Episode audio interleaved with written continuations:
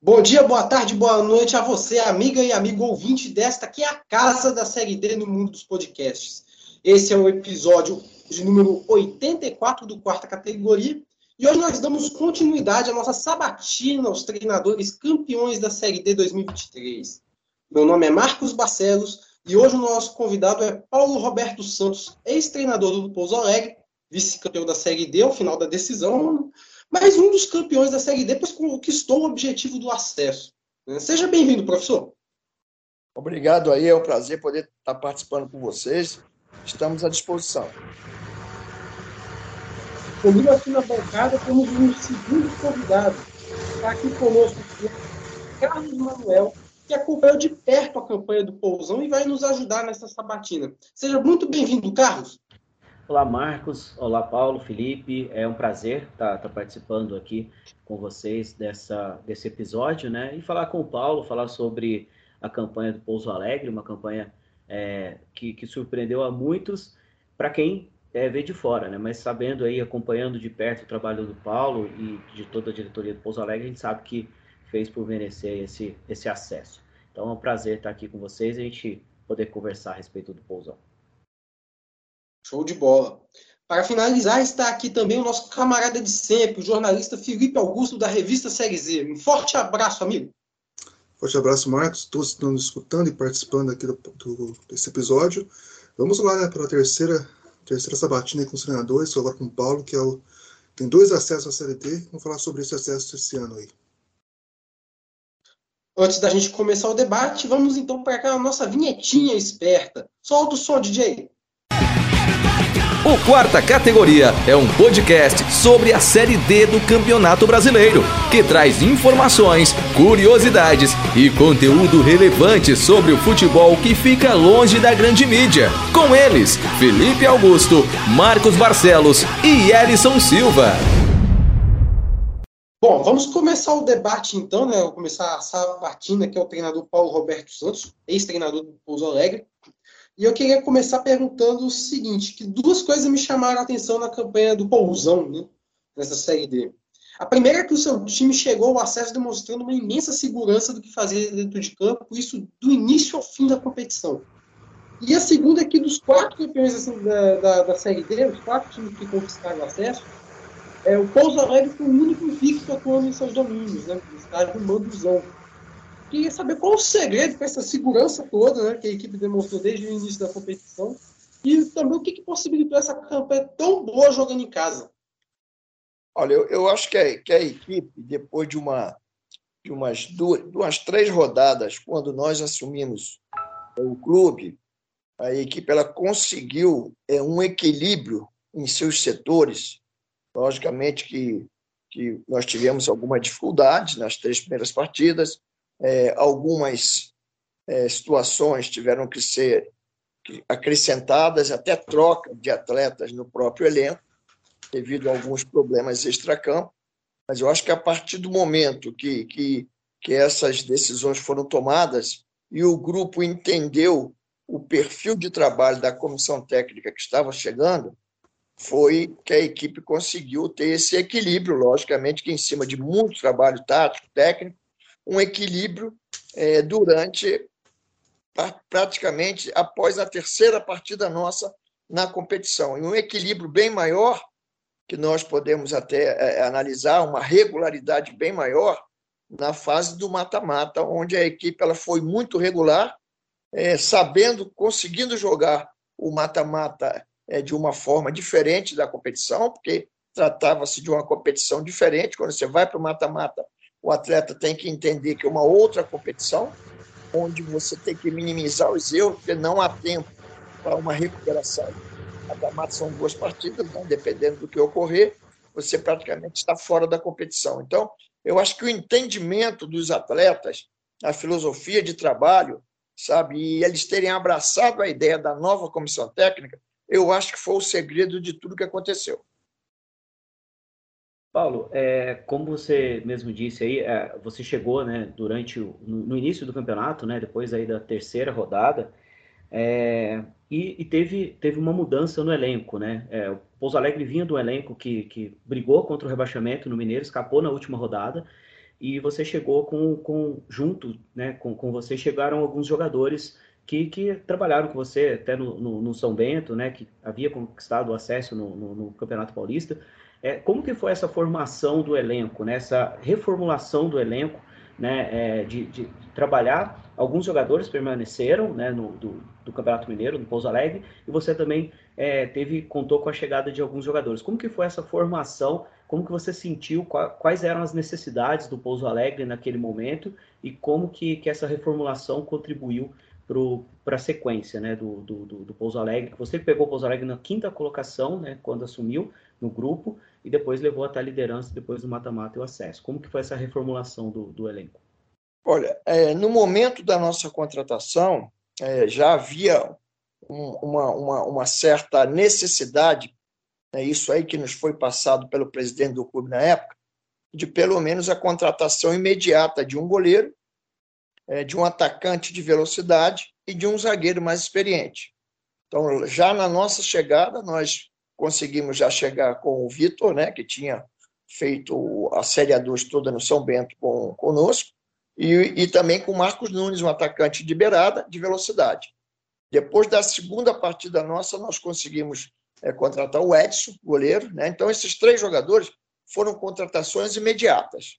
Só que na sequência dos jogos, nós percebemos que no dia a dia havia, havia algumas situações internas que teriam que ser resolvidas para o bom andamento do trabalho.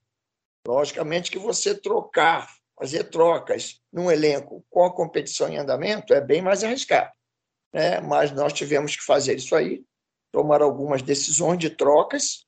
Aí chegaram outros atletas também, atletas que nós tínhamos o conhecimento sobre esses atletas, não só atletas que vinham de uma temporada conosco no São Bento, mas atletas também que não tinham jogado recentemente com a gente, mas que nós tínhamos o conhecimento sobre esses atletas.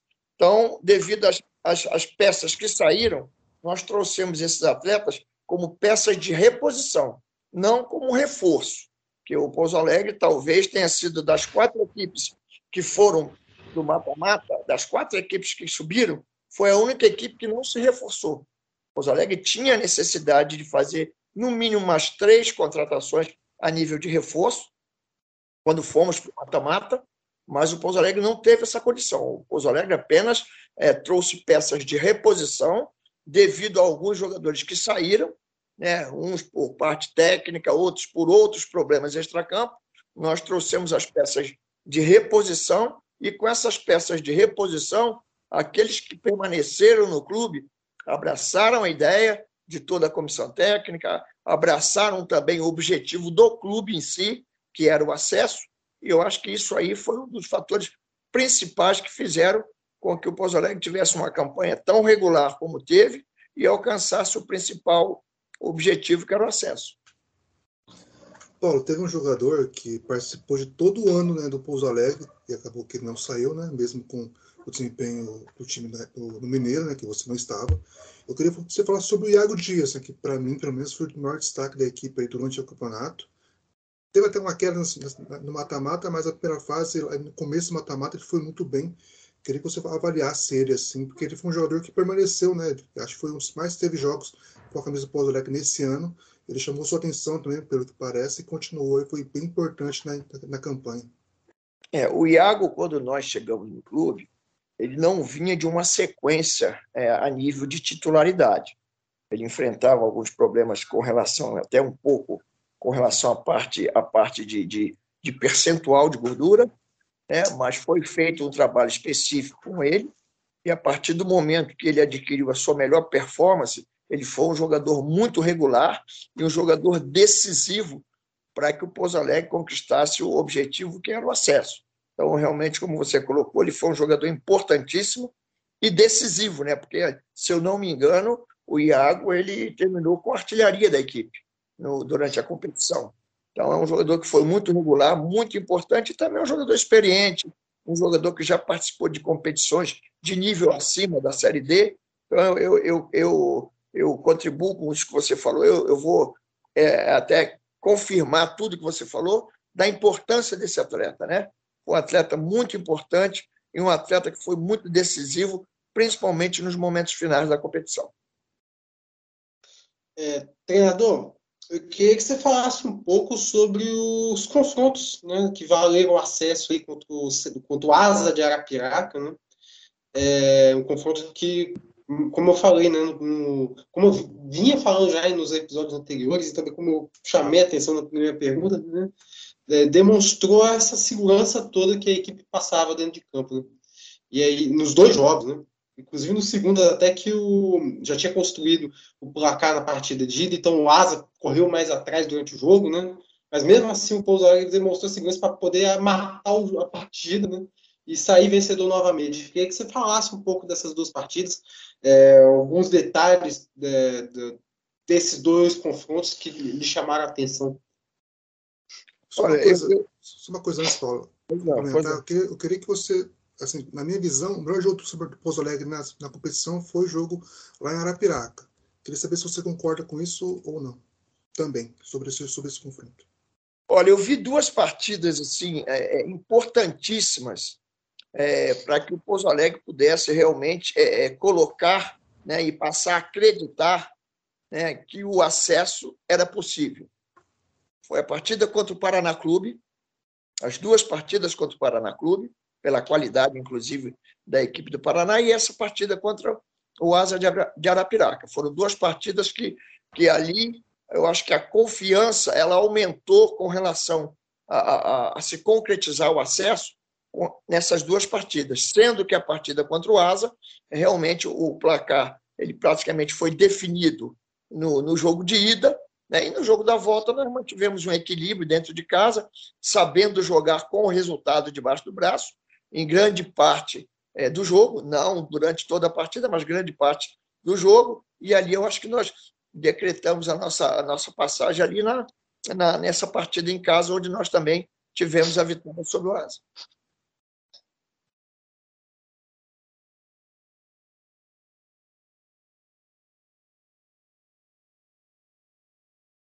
Pensando, oh, é, oh, Paulo, é, falando em relação a essa partida do Asa, né, que foi o jogo que, que confirmou que, que o Pouso Alegre garantiu o acesso, né?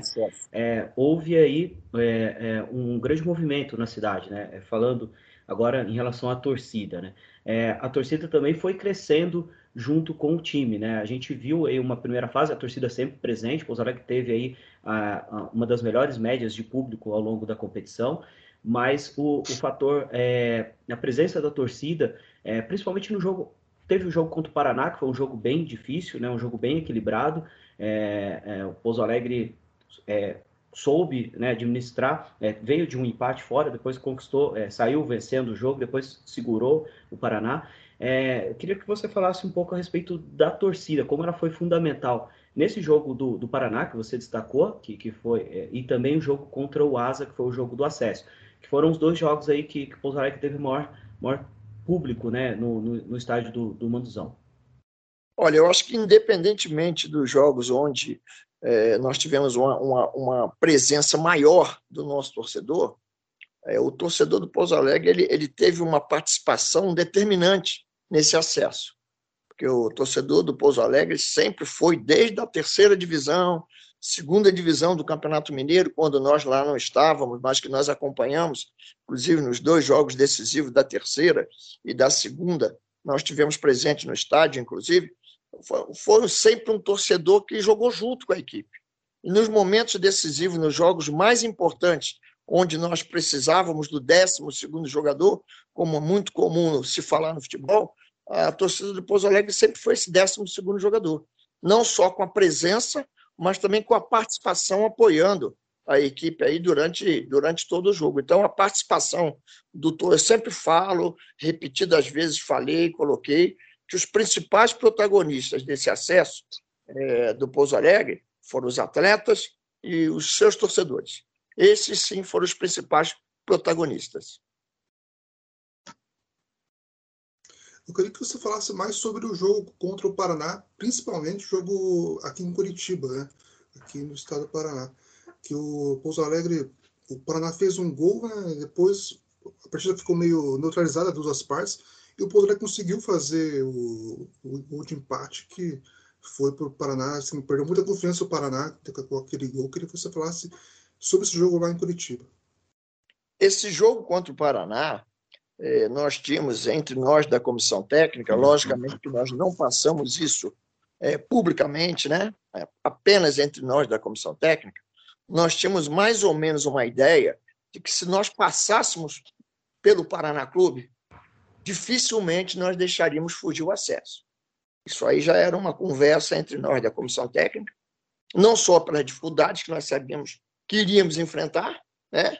uma equipe qualificada, jogar lá no, no, lá no campo do Paraná Clube, muito difícil, nós sabíamos disso.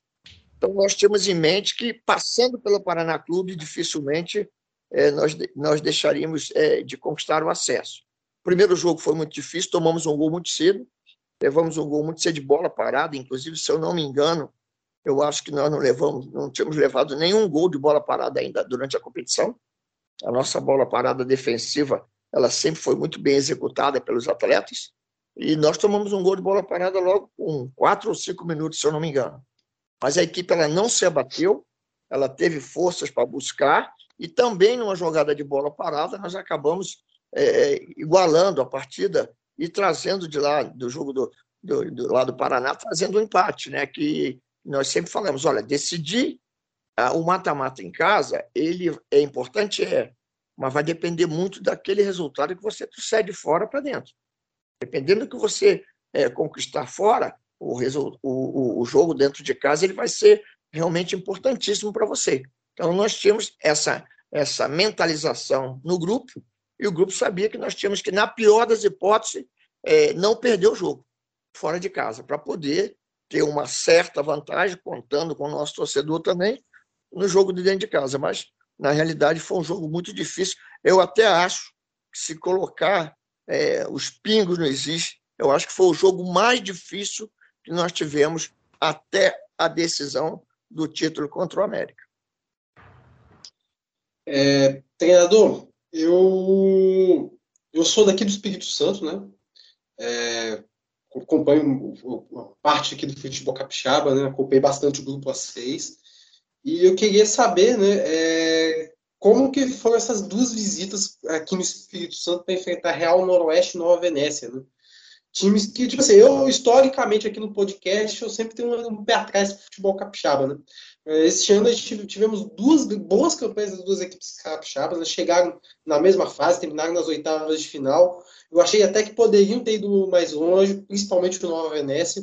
Né? E também queria perguntar sobre o nível do grupo A6, porque olhando de longe, parecia que havia uma distância bem consolidada dos quatro primeiros, dos quatro classificados, né? É, o Pouso Alegre, Bahia de Feira os dois capixabas, pra, em relação aos quatro eliminados. Né?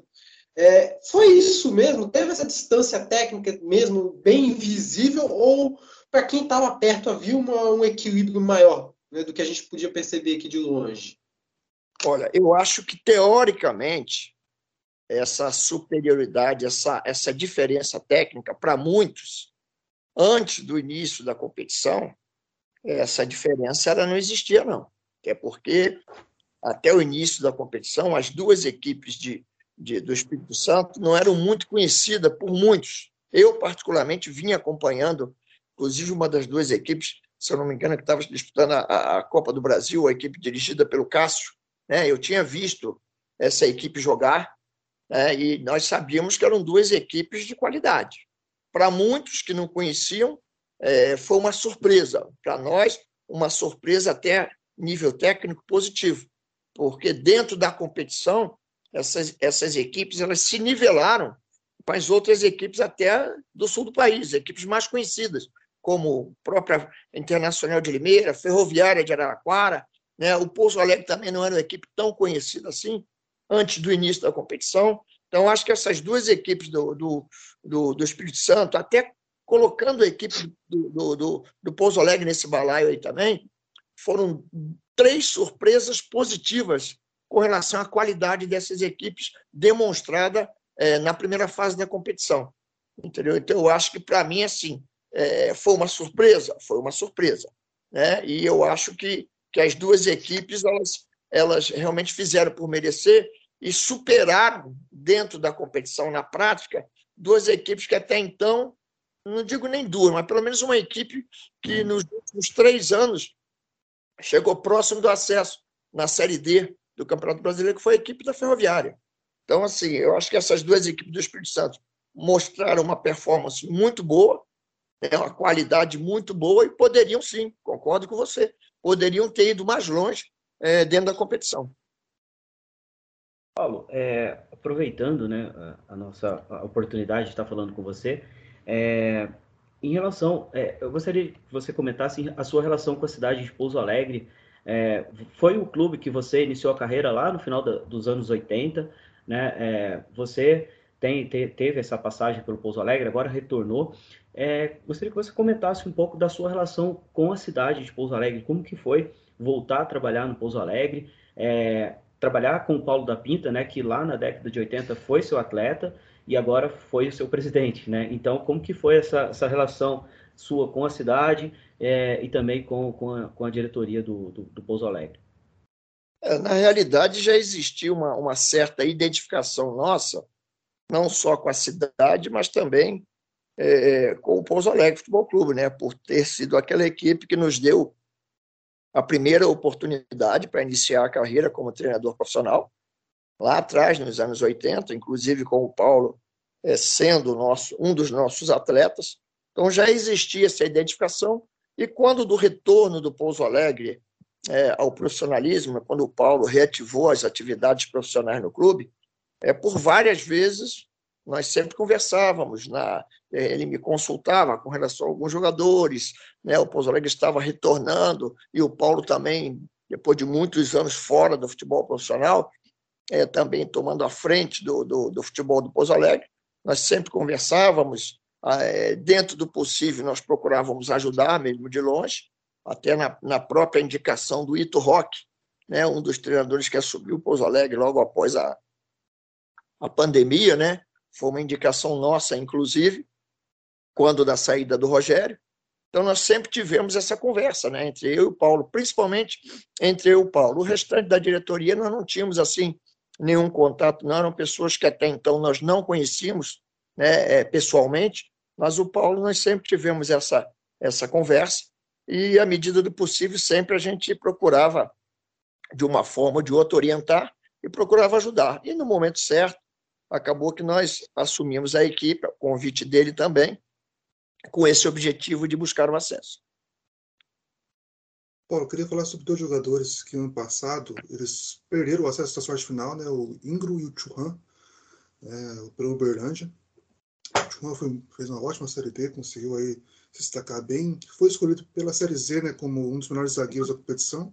E o Ingro, no ano passado, ele se destacou muito pelos gols que fez. Nesse ano, ele não fez tantos gols como na temporada passada, mas, principalmente na, na, ali no mata-mata final, ele deu várias assistências. Né? Queria que você falasse sobre a importância do Tuan e do Ingro.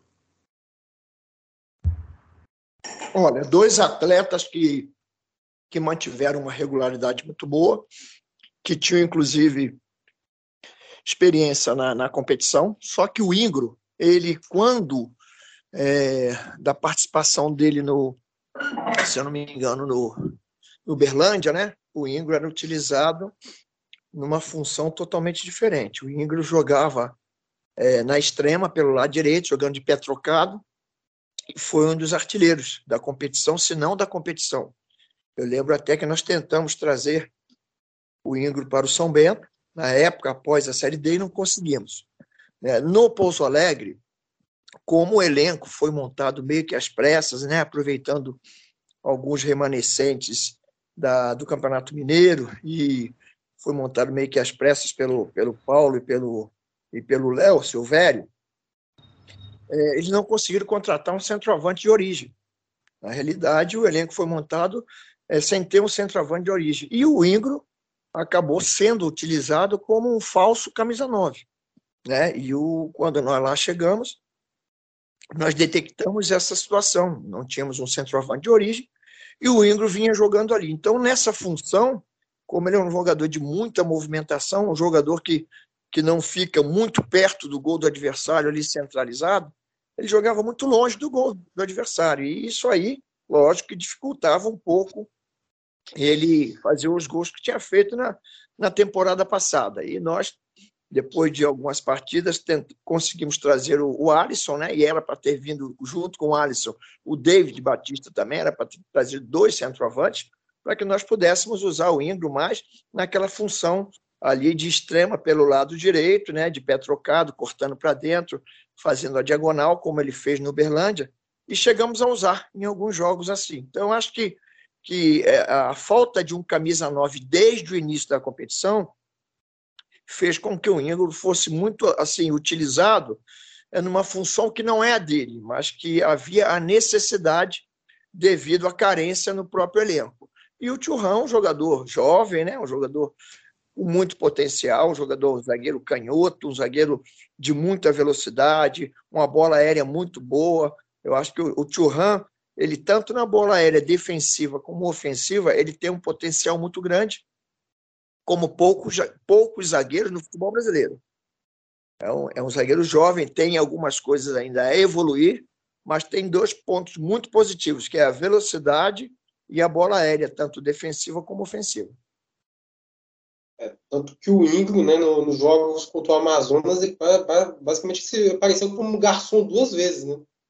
Isso, e é, inclusive uma dessas partidas, não sei se as duas, uma com o Alisson jogando mais centralizado e ele, ele jogando ali pelo lado direito, fazendo a diagonal, cortando para dentro para buscar uma tabela, uma finalização, que eu acho que é a posição onde ele rende mais. Não que ele não tenha rendido bem jogando como um falso camisa 9. Nos ajudou e muito, mas eu acho que a posição ideal dele seria é, é, jogando aberto pelo lado direito, né, como um extrema, é, fazendo a diagonal e você ter um centroavante um pouco mais centralizado, aquele, aquele centroavante que pudesse fazer um pivô para uma tabela com o Ingro, como foi feito na jogada no gol, acho que lá contra o Amazonas mesmo, ele, ele e o Paraíba, né, aquela jogada de tabela dos dois, onde acabou acontecendo o nosso gol. Bom, treinador, é, no interior, a gente vem acompanhando, na verdade, a acompanha a competição inteira como um todo, né, mas eu queria chamar a atenção para o futebol do interior mineiro, né, que vinha perdendo uma força nos últimos anos, né, na Série D. Tivemos campanhas medianas nos últimos anos, né, Caldense fazendo campanha, que a gente sempre espera sempre um pouco mais da Caldense, Caldense não chegando tão longe. O RT também, que que é experiente na competição, também não chegou tão longe. Esse ano, por exemplo, Caldense e o RT muito abaixo do que a gente esperava. É, tivemos bom esporte ano passado, passando de fase, mas esbarrando logo na segunda, né? Um time que até pouco tempo estava na Série B. É, outras campanhas como Patrocinense caindo na primeira fase. É, enfim. E esse, e, só que do ano passado para cá tivemos um Uberlândia que bateu na trave com acesso. Por muito pouco não subiu para a Série C. E esse ano veio o acesso do Pouso Alegre, o vice-campeonato brasileiro, poderia ter conquistado o título. E eu queria saber, enquanto você é um profissional do mundo do futebol, um técnico, né, que tem experiência, né, tem uma bagagem muito longa, né, conhece bastante futebol mineiro e que acompanha também outros cenários, Queria saber se você acredita que o interior do futebol mineiro pode recuperar essa força com acesso. Eu falo principalmente o interior mineiro na Série D, né? não em outras, outras divisões. Né? Olha, o que, que eu acho? A Série D, eu já é, disputei quatro competições da Série D. Quatro. É, dessas quatro, duas nós conquistamos o acesso. Com a Ferroviária, nós saímos bem próximo do acesso também. E com o Santo André também nós saímos praticamente na, na, na, nas quartas de finais, né, que foi a primeira Série D que nós, que nós disputamos. Eu, eu reputo a Série D como a competição mais difícil, pelo número de participantes que tem nessa, nessa divisão. Agora, eu acho que a sequência de trabalho daquelas equipes que fazem uma boa competição, principalmente não foi o caso do Pouso Alegre. O caso do Pouso Alegre foi um caso isolado mas daquelas equipes que fazem uma boa competição no Campeonato Mineiro, se tratando de, de futebol mineiro, por exemplo, a Caldense. Há alguns anos ela faz uma campanha, uma campanha muito boa no Mineiro. Só que para o segundo semestre, na Série D, praticamente eles desmontam todo o elenco, eles não aproveitam aquela espinha dorsal que é muito importante da, é, na, na Série D, da Série D para a Série C, talvez até nem tanto da C para B, que eu também já participei, tanto da C como da B, mas do estadual para a Série D, da Série D para a Série C, é importantíssimo você manter uma espinha dorsal para que você possa montar uma equipe é, pensando em buscar o acesso. Então, eu acho que o futebol mineiro, eu acho que é, ele se, se perde um pouco quando eles terminam o campeonato mineiro e praticamente desfaz todo o elenco e monta o elenco em cima da hora para a Série D, numa competição de 60 e tantos clubes, com, com equipes lá de cima do Norte e Nordeste, que, que esse ano ficou provado mais uma vez, são equipes qualificadas, são equipes que investem, inclusive. Né? Então, eu acho que, que o segredo seria esse aí, você poder manter é, uma base. Né? A, a, o próprio Berlândia, é, quando fez isso, aí, teve uma base mais ou menos, fez uma campanha muito boa. Pouso Alegre já foi um caso é, um pouco diferente, mas eu acho que o segredo é esse aí. A própria Caldense, é, pelos anos que vem aí jogando a Série D, acredito eu que se tivesse mantido, por exemplo, o ano passado, eu, eu, eu, conheci, eu vi bem de perto a equipe do, da Caldense. Nós fizemos dois jogos treinos contra a Caldense, é, São Bento e Caldense. Era uma equipe que, se tivesse mantido a, aquela espinha dorsal é, daquele elenco que participou do Campeonato Mineiro, tinha tudo para brigar e pensar até em brigar por um acesso. Então, eu acho que o que falta um pouco é isso aí, a sequência de trabalho de você manter uma espinha dorsal do Campeonato Mineiro para o Campeonato da Série D. É, Paulo, ah, só para a gente dar sequência aqui na, na conversa, é, em relação ao acesso era o objetivo né, é, da, da, equipe, ele veio diante do Asa de Arapiraca, depois veio aí, os confrontos com, com o Amazonas é, pela semifinal e o América de Natal na final. É, o título acabou não vindo, apesar de bem disputado, né? O Pouso perdeu o primeiro jogo, depois conseguiu a vitória no segundo jogo, não do placar que, que era necessário, mas o time lutou até o final. É, na, na, sua visão, o que faltou aí para o Pouso Alegre conseguir é, é, reverter aquele placar do, do América no, no primeiro jogo é, e ter saído com, com o título? Acho que o que faltou é, foi a equipe ter, ter uma, um equilíbrio é, maior no primeiro jogo lá em Natal. A equipe ter, é, conseguir ter conseguido é, corresponder da maneira que vinha correspondendo nos jogos anteriores. Eu acho que a equipe naquele jogo ela não foi a equipe que vinha sendo é, é em 90% da competição. E principalmente depois que nós fomos para o mata-mata. Eu acho que aquela partida ali houve um desequilíbrio de todos nós. Nós não conseguimos ser aquela equipe que nós fomos aí, volto a frisar, principalmente no mata-mata. O adversário, por ser um adversário qualificado, soube se aproveitar disso aí e nós acabamos é, perdendo um jogo de 2 a 0 que talvez, talvez, penso eu, que se o placar tivesse sido um placar menor, de 1 a 0, talvez até nós pudéssemos reverter dentro de casa. Mas 2 a 0 contra uma equipe qualificada como a América, nós sabíamos que seria muito difícil, mas eu acho que o que, o, que, o que nos tirou uma possibilidade maior de título foi o desequilíbrio naquele jogo lá em Natal. Paulo, você é, acertou a sua volta né, para São Bento, né, que você já treinou e que você conseguiu acesso lá em 2016. Eu queria que você falasse quais semelhanças você vê entre elenco, tática e em geral, entre aquele São Bento 2016 e o Pouso Alegre desse ano, né? Os dois que conseguiram acesso com você. Olha, uma diferença grande ali é que o Pouso Alegre, é que o São Bento naquela época conseguiu manter é, do Paulistão da primeira divisão aquilo que nós acabamos de colocar para vocês, uma espinha dorsal muito importante para a competição da Série D. Né? mesmo o São Bento não, não conhecendo a competição, que até então era uma incógnita para o clube, né? É, conseguiu manter, né? manter uma, uma, uma espinha dorsal, diferentemente do, do Pouso Alegre, que teve praticamente quase que montar uma outra equipe depois que terminou o Campeonato Mineiro. Mas, assim, é, com relação a perfil, as duas equipes se pareciam muito, e com relação à campanha, as duas equipes elas também fizeram uma campanha é, bem próximas uma da outra. O, o São Bento, naquela época, também teve um equilíbrio muito grande na primeira fase e no mata-mata conseguiu praticamente um equilíbrio também bem parecido com esse equilíbrio que a equipe do Pouso conseguiu também. Paulo, é, agora, é, como, como o Felipe disse aí, você está tá de volta é, ao São Bento, é, não houve a possibilidade de dar continuidade no Pouso Alegre, e agora, né, você de fora, mas sempre próximo aí, como você mesmo disse durante a conversa, que, que é, esteve sempre próximo, acompanhando né, esse retorno do Pouso Alegre às atividades profissionais, é, como que você vê o futuro do Pouso Alegre é, para 2023? O que, o que você agora olhando de fora, como que vocês esperam esse ano, né, essa, essa, temporada, que também é uma novidade para o Pouso Alegre, vai ser uma temporada cheia, né, como foi esse ano, mas agora numa Série C. É aquilo que a gente sempre procura orientar, né, à medida do possível. É, o Pouso Alegre ele teve um crescimento avassalador nesses últimos anos, isso é fato. Isso é fato. É, e só que eu sempre falo que futebol o, o fora de campo ele tem que acompanhar o dentro de campo. Você não pode crescer demais dentro de campo e o fora de campo não acompanhar.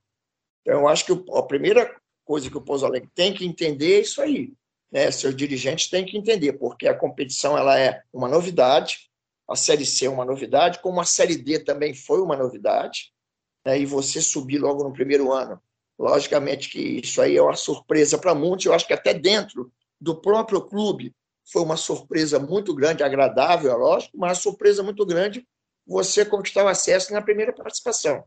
Agora é se conscientizar que as dificuldades vão aumentar, né? a competitividade vai aumentar, o nível das equipes também vai ser um nível diferente. Eu acho que o perfil de competição de Série D e Série C eles são muito parecidos. Entendeu? É muita competição, é muita briga, é muita equipes muito competitivas mas a, as dificuldades elas vão aumentar. E o planejamento tem que existir. Você não pode ir para uma competição como essa é, sem planejamento. O planejamento é o segredo de tudo, principalmente você saindo de um campeonato estadual, logo em seguida você tendo que pela frente uma competição como a Série C. Para fechar nossa, nossa, nosso papo, né? Uma, uma, uma tradicional nossa aqui é perguntar para o treinador que subiu, que estava falando com a gente, sobre os outros três treinadores, né? Queria que você falasse se você já conhecia ou já conviveu com o Rafael Lacerda, o Zanardi e o Leandro Senna. Não, são treinadores assim que eu tenho pouco conhecimento sobre eles. Talvez o, o Leandro Senna nós tenhamos um conhecimento um pouco maior, porque ele já vinha militando aí como auxiliar técnico já há alguns anos, inclusive trabalhando com o Roberto Fernandes no próprio América de Natal, no Confiança. Então, era um profissional que nós tínhamos um conhecimento um pouco maior, mas em uma outra função, como auxiliar técnico. Então, e os outros dois nós não tínhamos assim o conhecimento mais próximo deles, não, mas todos três fizeram um grande trabalho e a gente pode até colocar que foram grandes revelações é, no próprio futebol brasileiro. Só uma última coisa só. Você foi escolhido pela, na, pela, pela votação na Série Z como melhor treinador da Série D. Queria que você falasse sobre esse título que você ganhou pelo trabalho que fez o Pouso Alegre. Oh, uma satisfação muito grande, né? É lógico que você, eu fui até surpreendido com isso, não que, que nós não esperássemos. Logicamente que, que todo treinador, quando o trabalho ele, ele surte efeito, você sempre vai é, almejar e pensar em coisas boas. Mas eu fui surpreendido, realmente, é uma surpresa positiva. Fiquei muito satisfeito com isso aí, porque eu acho que futebol é isso. O que você leva do futebol e o que te faz é, é, é você realmente é, cada vez mais querer melhorar no futebol é quando você tem o seu trabalho reconhecido. E nós sabemos que o futebol é feito de altos e baixos. Nos momentos ruins, né, eu acho que muitas pessoas não reconhecem o teu valor. Né? Devido aos resultados, quando os resultados não acontecem. Mas nos, nos bons momentos, quando você tem o seu trabalho reconhecido, eu acho que isso aí não tem preço. Não tem preço que pague. Isso, para mim, aí foi. Uh, talvez tenha sido a melhor notícia dessa temporada, porque foi uma temporada muito abençoada dois acessos consecutivos, um nacional e um estadual, né? e você ter, terminar aí no, no, no, no, acesso nacional, sendo escolhido como o melhor treinador da Série D, sabendo que nós tivemos outros grandes treinadores que também realizaram o grande trabalho nessa competição. Bom, vamos encerrando aqui então o episódio número 84 do quarto categoria, né? E eu queria agora passar para as considerações finais, É, passando a palavra para o treinador, né, Paulo Roberto Santos, para que ele possa falar, né, é, agradeço pela sua participação aqui e agora você tem um espaço aí para fazer sua, fazer, sua palavra final. Olha, eu só quero agradecer a vocês aí pela oportunidade, até me desculpar, porque nós acabamos demorando um pouco para poder é, é, agendar esse bate-papo aí, né, com vocês. E agradecer, agradecer a vocês pela oportunidade, também pela escolha, né? Isso aí, isso aí também foi muito importante, é muito importante para a nossa carreira também. E está sempre aqui à disposição de vocês, sempre que vocês precisarem. Quem sabe ano que vem nós possamos aí estar militando na própria Série D ou Série C, Série B, não sabemos ainda o que vai acontecer, mas estaremos aí sempre à disposição de todos vocês. Agora também passar a palavra para o nosso convidado, né, Carlos, o jornalista Carlos Manuel, lá da cidade de Pouso Alegre. Queria que você pudesse também é, fazer suas considerações finais. Primeiramente, também agradeço a sua presença, a sua disponibilidade de participar aqui conosco, ajudar, nesse, ajudar a enriquecer esse nosso, essa nossa sabatina aqui com o treinador Paulo Roberto Santos. Imagina, é, Marcos, é, eu que agradeço né, pelo convite, é, pela oportunidade de estar tá, de tá falando, né, de ter falado com, com o Paulo. É, Pouso Alegre, como ele mesmo disse na entrevista, Pouso Alegre vem numa ascensão meteórica, né, podemos dizer assim. Né, em cinco anos, o Pouso Alegre saiu da terceira divisão é, do Mineiro e, e, chegou à Série C do, do, do, do, Brasileiro, né, conquistando acesso esse ano. E disputando pela primeira vez a Série D. É algo é, inédito, algo histórico para a cidade de Pouso Alegre. É, a cidade que abraça, é, que, que, abraçou o clube, né, que sempre, uma, uma, cidade que viveu aí por muitos anos sem clube, sem um time, né, para se chamar de seu, é, concorrendo na atividade do Pouso Alegre, mas desde o retorno, uma, uma, uma cidade, né, uma, uma torcida que abraçou o clube, a gente viu uma festa muito bonita ao longo da, da Série D é, esse ano. É, e, e, falando do Paulo, né, é uma pessoa que, que, que identificada com o clube, pessoa que sempre esteve presente, é, mesmo ali nos bastidores, como ele revelou aí é, durante a, a, nossa conversa. E é, sem dúvida alguma é, é uma oportunidade e é gratificante para a gente poder acompanhar, né, eu, eu falando agora como torcedor, como pouso alegrense, é, como filho de, de, de Pouso Alegre, né, gratificante para a gente poder acompanhar esse momento, né, é, é, essa temporada do Pouso Alegre, que, que foi é, de uma quase, quase rebaixamento do Mineiro para um acesso é, na Série D. Então, é, foi um ano histórico e uma oportunidade única aí de ter, ter acompanhado é, de perto essa, essa, trajetória do Pouso Alegre. E a gente, né, sempre que, que tiver a oportunidade, a gente está aqui à disposição para poder colaborar com vocês e poder falar do Pouso Alegre, falar do futebol, falar da nossa cidade, né? E então fico, fico à disposição e grato aí pela, pela oportunidade, pelo convite.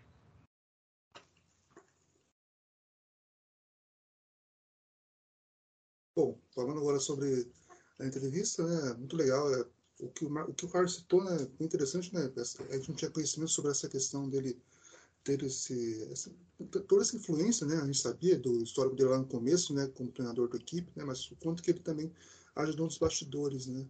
Então, Pouso Alegre, acho que teve os quatro equipes que subiram, né? Só duas não tinham vaga na próxima série D, o Amazonas e o, o Pouso Alegre. A situação, a situação do Pouso era, era pior, porque quase foi abaixado, né? Então, teve toda essa luta para voltar. Então, foi um time que surpreendeu até muitos, né? Porque pela, pela força da torcida, né? Por, pelo estádio, né? Que eu, a gente pensa, a gente imagina um estádio interior muito pequeno lá, lá não é, não é enorme, mas também não é, é um estádio grande para o porte da cidade, né? E sempre lotado, é uma torcida fantástica, assim, que vai, vai agregar muito na Série C. Né? a gente torce para que a equipe consiga aí se manter, quem sabe sonhar com acesso, aí, que seria fantástico também. Então foi um bate-papo interessante para a gente ver um, esse lado né, do interior mineiro também essa questão, né? Acabou que ele vai sair do time, vai, vai voltar para São Bento, clube que ele já tinha conseguido acesso e também trouxe aí as semelhanças e diferenças né, sobre as conquistas que ele teve também. Então foi bem legal falar sobre esse acesso.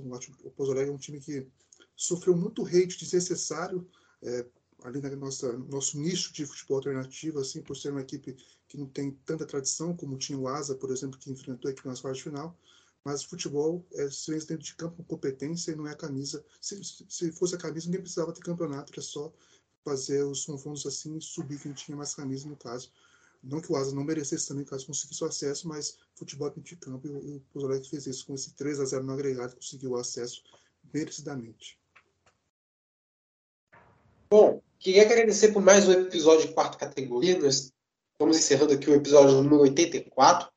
E também agradecer a presença do treinador Paulo Roberto Santos, novamente, agradecer a presença do jornalista Carlos Manuel, de Pouso Alegre, e falar né, que foi muito bacana também trazer o treinador que tem uma identificação, tem uma história né, com o clube, né? É, parece que completou o, o círculo, né? De começar o trabalho, poder é, terminar lá em, na década de 80 ainda, no final da década de 80, e voltar para o clube é, mais de 20, 30 anos depois, e poder encerrar o trabalho, é, fazer um trabalho com sucesso, conquistando um acesso. Ele que é o, é o, treinador que é o rei do acesso, né?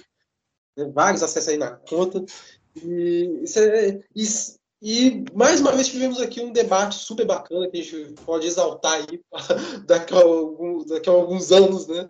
Ano que vem a gente vai relembrar mais uma vez dessa conversa, talvez, enfim. É, agora, é claro, puxar a sardinha aqui para o futebol capixaba, como eu sempre faço, né, nas minhas considerações finais.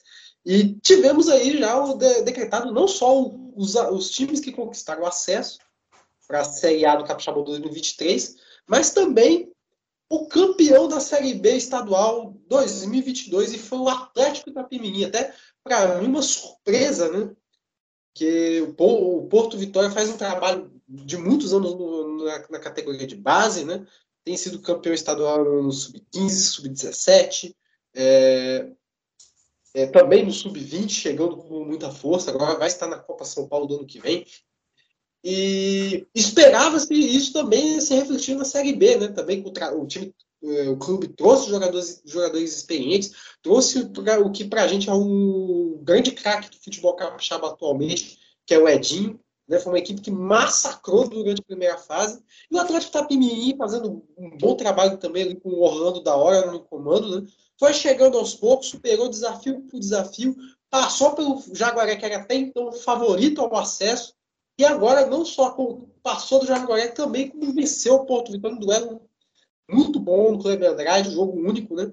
Uma vitória por 3 a 2 um belo jogo que tivemos aí na decisão do, da Série B estadual. E tá aí, Porto Vitória, Atlético, o campeão Atlético Itapemirim, na Série A do ano que vem do Capixabão, junto com Serra, Vitória Desportiva, Rio Branco, Vila Verense, Real Noroeste, Nova Venécia, Estrela do Norte enfim, teremos um capixabão muito forte para o ano que vem. Então é isso. Vamos encerrando o episódio número 84 do quarta categoria. E a você, ouvinte, muito obrigado. Amiga e amigo ouvinte, obrigado por ter acompanhado a gente. Um forte abraço e até a próxima.